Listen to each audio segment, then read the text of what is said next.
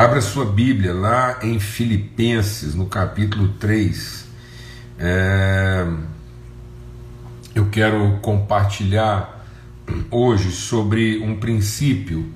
E a gente já meditou sobre esse texto. Esse texto é um texto recorrente aqui das nossas reflexões, exatamente porque ele fala de movimento e fala daquilo que é o prosseguir, né?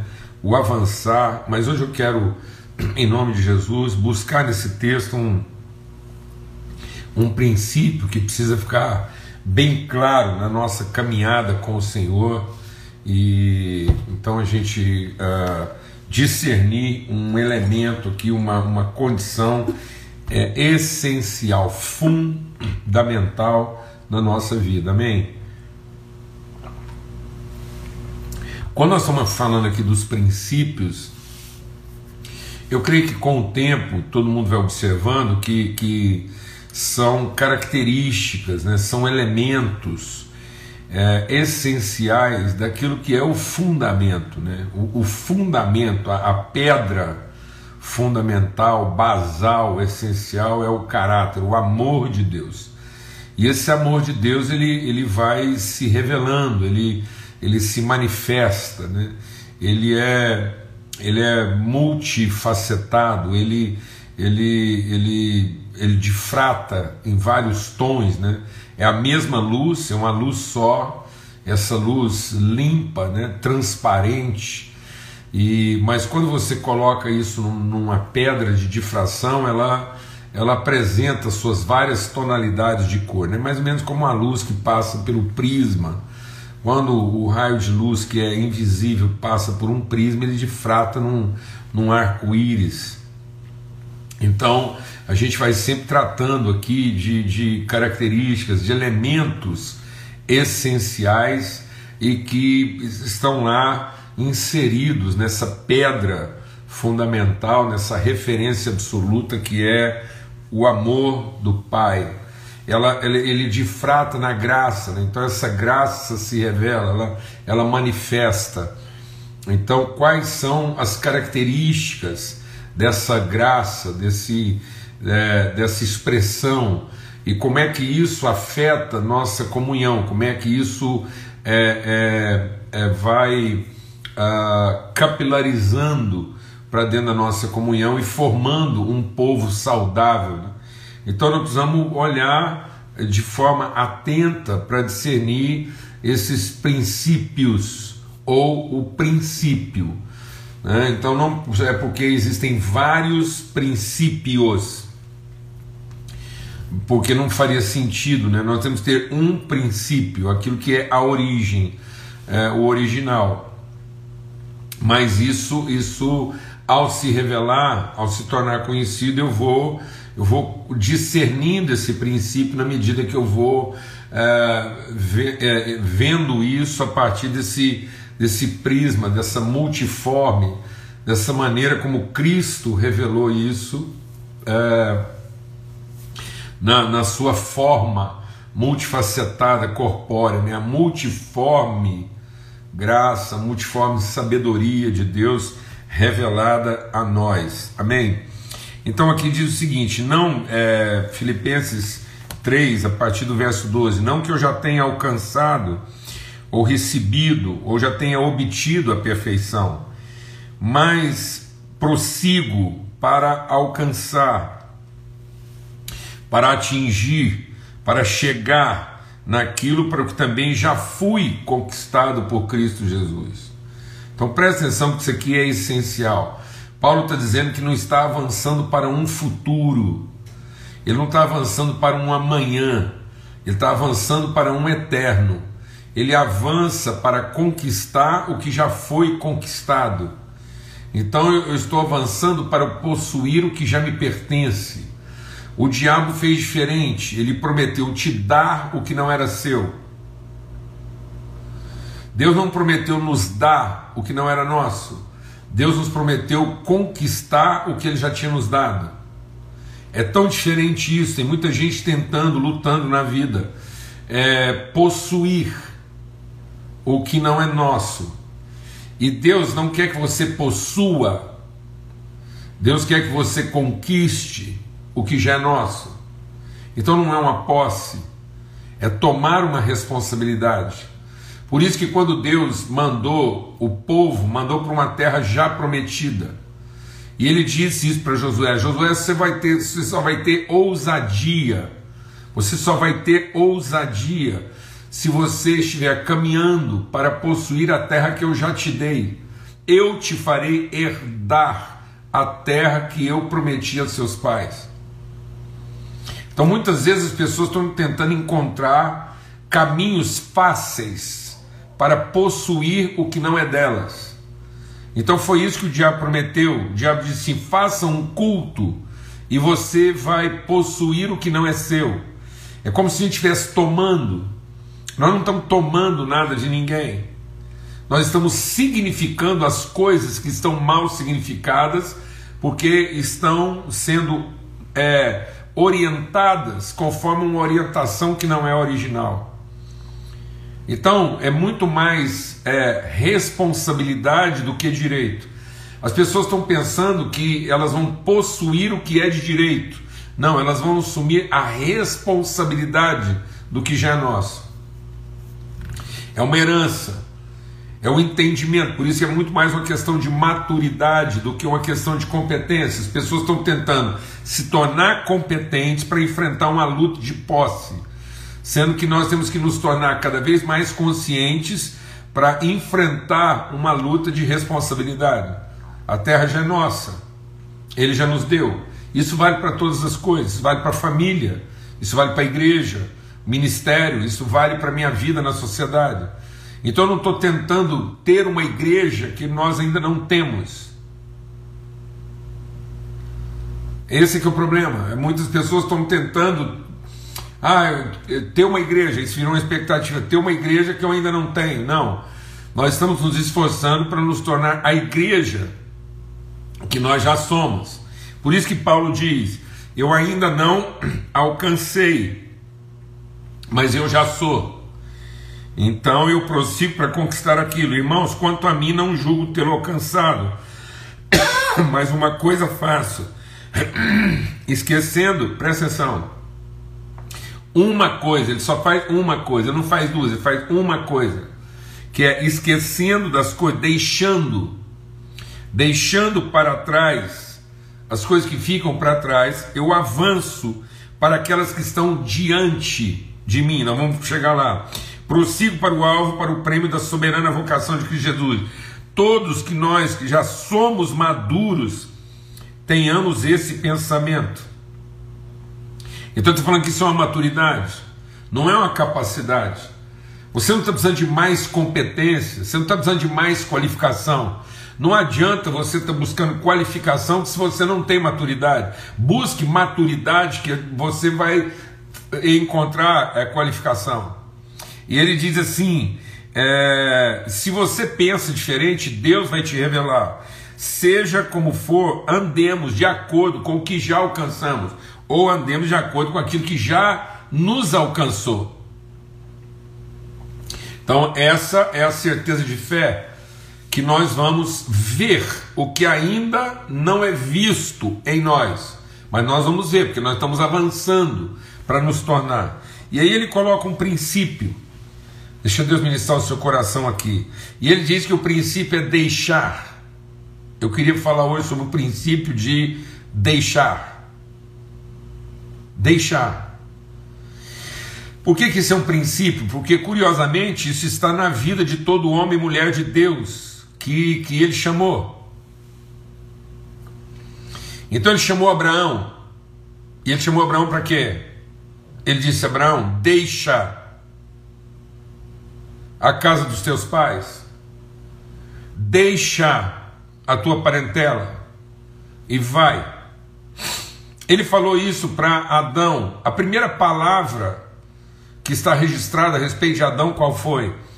Essa é osso dos meus ossos, carne da minha carne. É, será chamada varoa, porque do varão foi formado.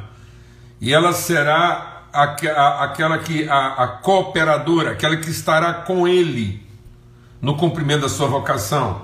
E aí, o Moisés, o escritor lá de Gênesis, ele diz lá: por isso, Já que é isso, é isso, o relacionamento é esse. Aí ele diz lá, portanto, deixará o homem, seu pai e sua mãe. Então, o deixar está lá na vida de Adão. Porque às vezes as pessoas pensam deixa Deus ministrar no nosso coração. Às vezes as pessoas pensam que a gente tem que deixar o que está errado, que arrependimento é deixar o que está errado. Não tinha nada de errado na vida lá do Abraão. Não tinha nada de errado. Mas ele tinha que deixar. Então, é deixar a. a depois Jesus é, é, chama os discípulos.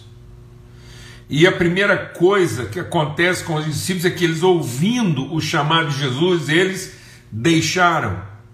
Deixaram suas redes e o seguiram. O João deixou lá e o seguiu. Deixando tudo, o seguiram. Os discípulos não estavam fazendo nada de errado. Os discípulos não estavam deixando uma vida de crime. Quando Jesus chamou os discípulos, eles não estavam fazendo nada de errado. E eles deixaram chamou Abraão e eles não estavam fazendo nada de errado e eles deixaram. Chamou o Adão e já disse antes do pecado. Essa palavra foi dada ao Adão antes do pecado.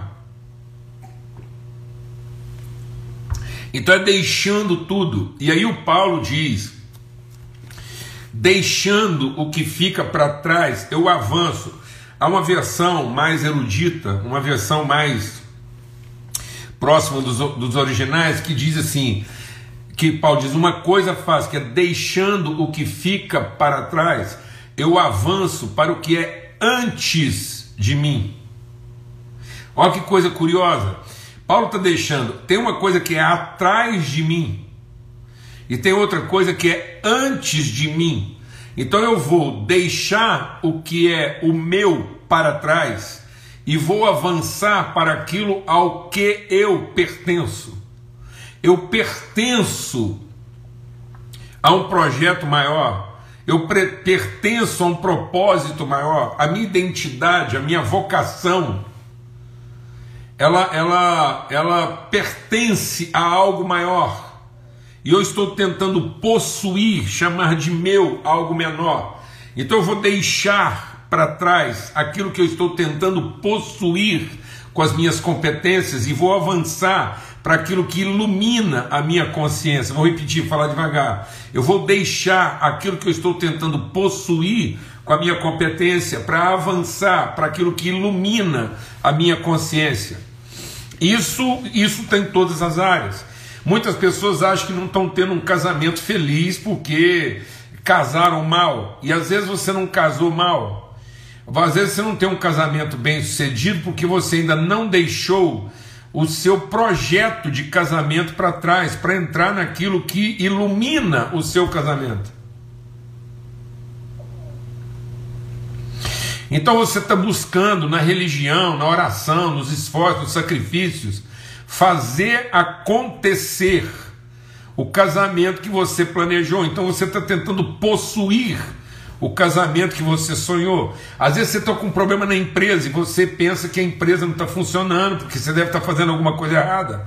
E não, às vezes você está fazendo tudo certo na sua empresa e ela nunca vai funcionar porque você tem que deixar para trás aquilo que eram os seus próprios planos, suas ideias, seus conceitos, aquilo que você imaginou para você entrar na dimensão daquilo que é antes de você, o eterno. Por que, que a gente tem que deixar para trás? Porque tudo que é nosso envelhece. Às vezes o seu casamento funcionou até um certo ponto, o seu ministério funcionou até um certo ponto, a sua empresa funcionou até um certo ponto, mas isso vai envelhecendo, tudo que é meu, tudo que é a minha carne. A minha carne envelhece, por isso que Paulo diz: ainda que meu homem exterior se desfaça, eu vou deixando para trás o meu velho homem e vou assumindo o entendimento do homem eterno que eu sou. Então a minha consciência de eternidade a respeito do homem que eu sou me ajuda a não sofrer o dano do homem velho que eu me torno.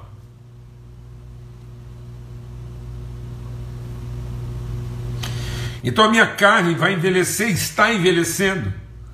E aí eu vou deixando para trás aquilo que são as dimensões, as limitações da minha carne e vou avançando para o entendimento da pessoa que eu sou, para que eu possa continuar produzindo fruto. Não conforme a minha carne, mas conforme o Espírito de Deus que está em mim, que se renova. As pessoas muitas vezes não sabem lidar com isso no casamento. Aí o casamento delas envelhece. Aí elas ficam tentando recuperar um casamento velho. A empresa envelhece, você quer é, é, recuperar uma empresa envelhecida. Tudo que é velho, se envelheceu, deixa Deus ministrar o seu coração. Se ficou velho é porque não é eterno. E se ficou velho é porque vai morrer.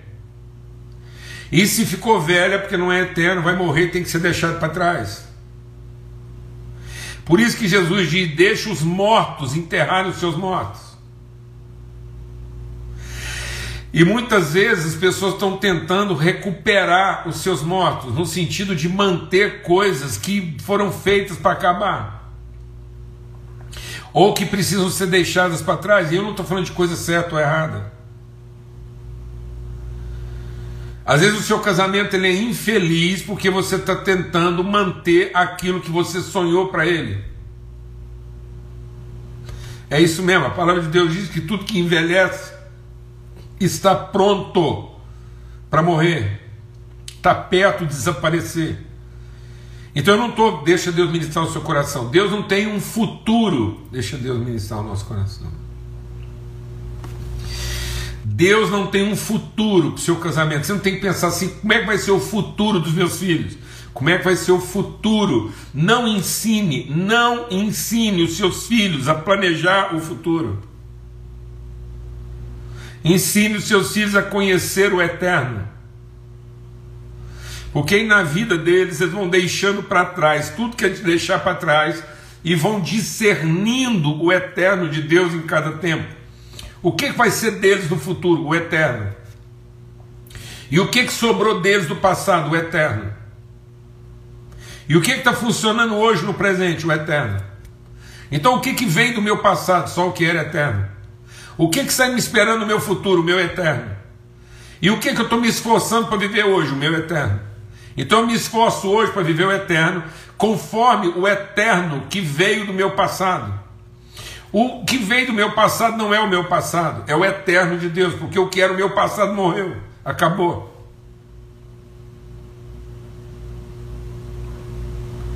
Então eu tenho que entender esse princípio. E às vezes o que está te fazendo sofrer não é o capeta. O capeta simplesmente está usando a sua expectativa de futuro para você se agarrar a coisas do seu passado, tentando salvar aquilo que você um dia imaginou, a terra que você imaginou. Deixa Deus ministrar o nosso coração aqui. O que que impediu o povo de entrar na terra prometida? O que que está impedindo você de entrar no eterno? É porque quando eles chegaram lá diante da terra prometida, ela não correspondia às suas expectativas. Não foram os inimigos não, não são as dificuldades, não são os inimigos, não são as lutas que estão impedindo você. Não são as lutas que estão impedindo você de entrar no eterno de Deus. São suas expectativas de como as coisas seriam que está impedindo você de se entregar ao eterno. Alguém fez uma pergunta aí agora. Meu filho, de 16 anos, declarou que é bissexual. Falar uma coisa para você. Deixa, tá vendo como é que são as coisas? Não existe uma pessoa que é prostituta, ela está. Não existe uma pessoa que é ladrão, ele está. Não existe uma pessoa que é bissexual, ele está. E ele está segundo a sua percepção de tempo. E se nós que conhecemos o eterno ficamos perturbados pelo estado em que ele está, nós nunca vamos conseguir ser para pessoa alguma a referência de quem de fato eles são, porque nós mesmos estamos perturbados com aquilo que nós estamos vendo. E nós temos que deixar para trás aquilo que nós estamos vendo para ser uma referência para as pessoas, de quem de fato elas são, sem nenhuma ansiedade, porque a ninguém mais conhecemos segundo a carne, porque aqueles que já morreram, o que que já morreu? Morreu a nossa carne, e em morrendo a nossa carne, morreu a carne de todo mundo para que aqueles que agora vivem, vivem no Senhor, porque nem mesmo a Cristo conhecemos mais segundo a carne. Então você tem que deixar para trás, inclusive os seus ideais de Jesus, que estão atrapalhando você de conhecer verdadeiramente a Cristo. Os seus ideais de Jesus estão impedindo você de conhecer verdadeiramente a Cristo.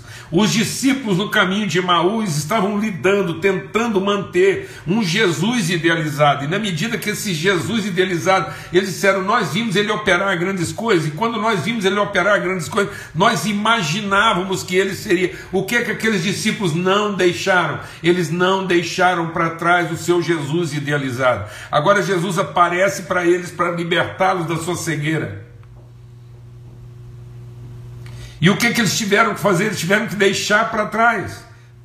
Deixaram para trás a quem? O Jesus idealizado, para conhecer o Cristo revelado. Se você não abandonar e deixar para trás o seu Jesus idealizado, você não vai conhecer o Cristo revelado. Porque até mesmo Jesus, ele diz, Paulo diz, até mesmo a Cristo nós não podemos conhecer mais segundo a carne. Nós temos que deixar para trás. Deixar para trás aquelas coisas que nós desenhamos, que nós projetamos. Isso é um princípio para avançar para aquelas que estão antes de nós. Então, o que, que está diante, não é o que está adiante. Eu não estou avançando para um outro velho. Eu não estou avançando para uma coisa que também vai se tornar velha. Eu estou avançando para aquilo que é o eterno. Eu quero olhar para a minha vida. Então eu olho para a minha vida hoje. Sabe o que, que eu vejo? Eu só vejo o eterno de Deus. Eu não olho a minha vida e não avalio a minha vida pelo que deu certo nem pelo que deu errado. Eu olho para a minha vida e só quero encontrar o eterno de Deus. Quando você olha para a genealogia de Jesus, lá não está a lista dos que deram certo e dos que deram errado. Quando você olha lá para a genealogia de Jesus, estão lá os certos e os errados conforme o eterno de Deus. Amém. Temos que deixar para trás. É, se a gente não deixar para trás, a gente não vai conseguir avançar. Nós não vamos conseguir carregar esse peso em todas as áreas da sua vida. Às vezes não é a circunstância, não é o sistema financeiro que está acabando com a sua empresa.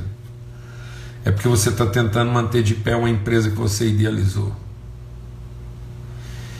Às vezes não é o casamento seu que está funcionando mal e que está tornando você infeliz. É porque você está lutando por uma relação que você idealizou, que você criou, que a sua carne produziu. Às vezes não é a sua igreja que é ruim, que está difícil e que não funciona. Essa igreja que está difícil, que não funciona, é a que você idealizou. Outro dia um irmão perguntou para mim o que, que eu achava dessas igrejas que às vezes estão diminuindo. Eu falei, não existe igreja que diminui. Não existe. Amém, amados? Não existe. Se uma igreja está diminuindo, se ela está acabando, é porque não era a igreja de Cristo. Era a nossa igreja, ou a igreja de alguém. Então a minha igreja ela pode diminuir, acabar. Mas a igreja de Cristo ela segue edificada. Ele está edificando a igreja sem mancha, sem mácula, e essa igreja se revelará gloriosa. Então eu preciso deixar meus modelos, deixar para trás meus idealizados, meus projetados, deixar para trás meu senso de posse, aquilo que eu quero possuir, aquilo que eu quero chamar de meu, aquilo que quero que faça sentido para mim e avançar para conquistar aquilo que Deus já nos deu. Então eu estou precisando de mais consciência do que de competência. Muitas vezes não está faltando competência para as pessoas, está faltando a consciência. Então muitas vezes as coisas não estão funcionando porque elas deram errado. É simplesmente porque elas não são boas. Independente de serem certas ou erradas. Amém, amados? Em nome de Cristo Jesus, o Senhor. Pelo sangue do Cordeiro. A nossa oração hoje, a nossa oração hoje é, é, é para que todos sejam iluminados, para entrar, para conquistar aquilo que Deus já nos deu por herança e deixar para trás as coisas que são lá de trás, aquilo que nós imaginamos, aquilo que nós idealizamos, aquilo que nós sonhamos. Deixa para trás aquilo que um dia foi objeto de esperança na sua vida por que, que os discípulos tinham que deixar as redes? Porque um dia eles colocaram ali a sua confiança. Por que, que nós temos que deixar para trás? Porque, independendo de um certo ou errado, foi ali que a gente colocou a nossa confiança. E não naquilo que de Deus está se revelando a nós através de Cristo Jesus. Em nome de Cristo Jesus. Amém. Pelo sangue do Cordeiro. E nós que já somos perfeitos, avançamos para aquilo pelo qual já fomos alcançados. Então nós andamos de acordo com aquilo que já nos alcançou. Não andamos de acordo com aquilo que queremos alcançar, mas andamos de acordo com o que já nos alcançou. E se alguém tem algum outro tipo de pensamento, que o Senhor te ilumine essa manhã, como diz o apóstolo Paulo. E a minha oração nessa manhã é que você tenha a ousadia de deixar O Abraão, Deus mandou ele deixar a parentela dele, ele levou Ló. E não tinha nada de errado com Ló. E exatamente porque não tinha nada de errado com Ló, o sucesso de Ló começou a conflitar com o sucesso de Abraão. E começou a haver um conflito de dois homens que prosperaram. Não tinha nada de errado com eles. E o problema deles é exatamente porque não tinha nada de errado. Mas o Ló começou a ser um peso para Abraão, simplesmente porque ele estava emocionalmente agarrado àquilo. E porque ele estava emocionalmente agarrado àquilo, a promessa de Deus não avançava na vida dele. E um dia ele teve que deixar o Ló. Porque o Ló representava o seu emocional, sua carência, afetiva. E nós precisamos libertar disso para alcançar a verdadeira maturidade. Para que você possa ajudar seus filhos, você tem que se libertar do que você idealizou a respeito deles. Porque às vezes você não está triste pela condição em que eles se encontram, você está triste porque os seus sonhos a respeito deles estão frustrados. Então muitas vezes não é com eles que você sofre, é por você mesmo que você sofre. O Abraão teve que sacrificar o Isaac para deixar tudo aquilo que eventualmente ele pudesse estar idealizando a respeito de Isaac, simplesmente porque o Isaac era uma promessa de Deus na vida dele. Então, até aquilo que Deus nos prometeu, nós temos que deixar para trás aquilo que nós idealizamos a respeito dessas promessas, para que elas possam cumprir o seu verdadeiro papel numa absoluta dependência de Deus. Amém? O amor de Deus, o Pai, a graça bendita do seu Filho a comunhão permanente do Espírito Santo de Deus seja sobre todos, hoje para sempre. Uma boa semana e que você comece essa semana deixando para trás aquilo que tem que ficar para trás. Em nome de Cristo Jesus, Senhor. Forte abraço, até amanhã, se Deus quiser, na viração do dia, na mesa preparada, às 18 horas. Amém?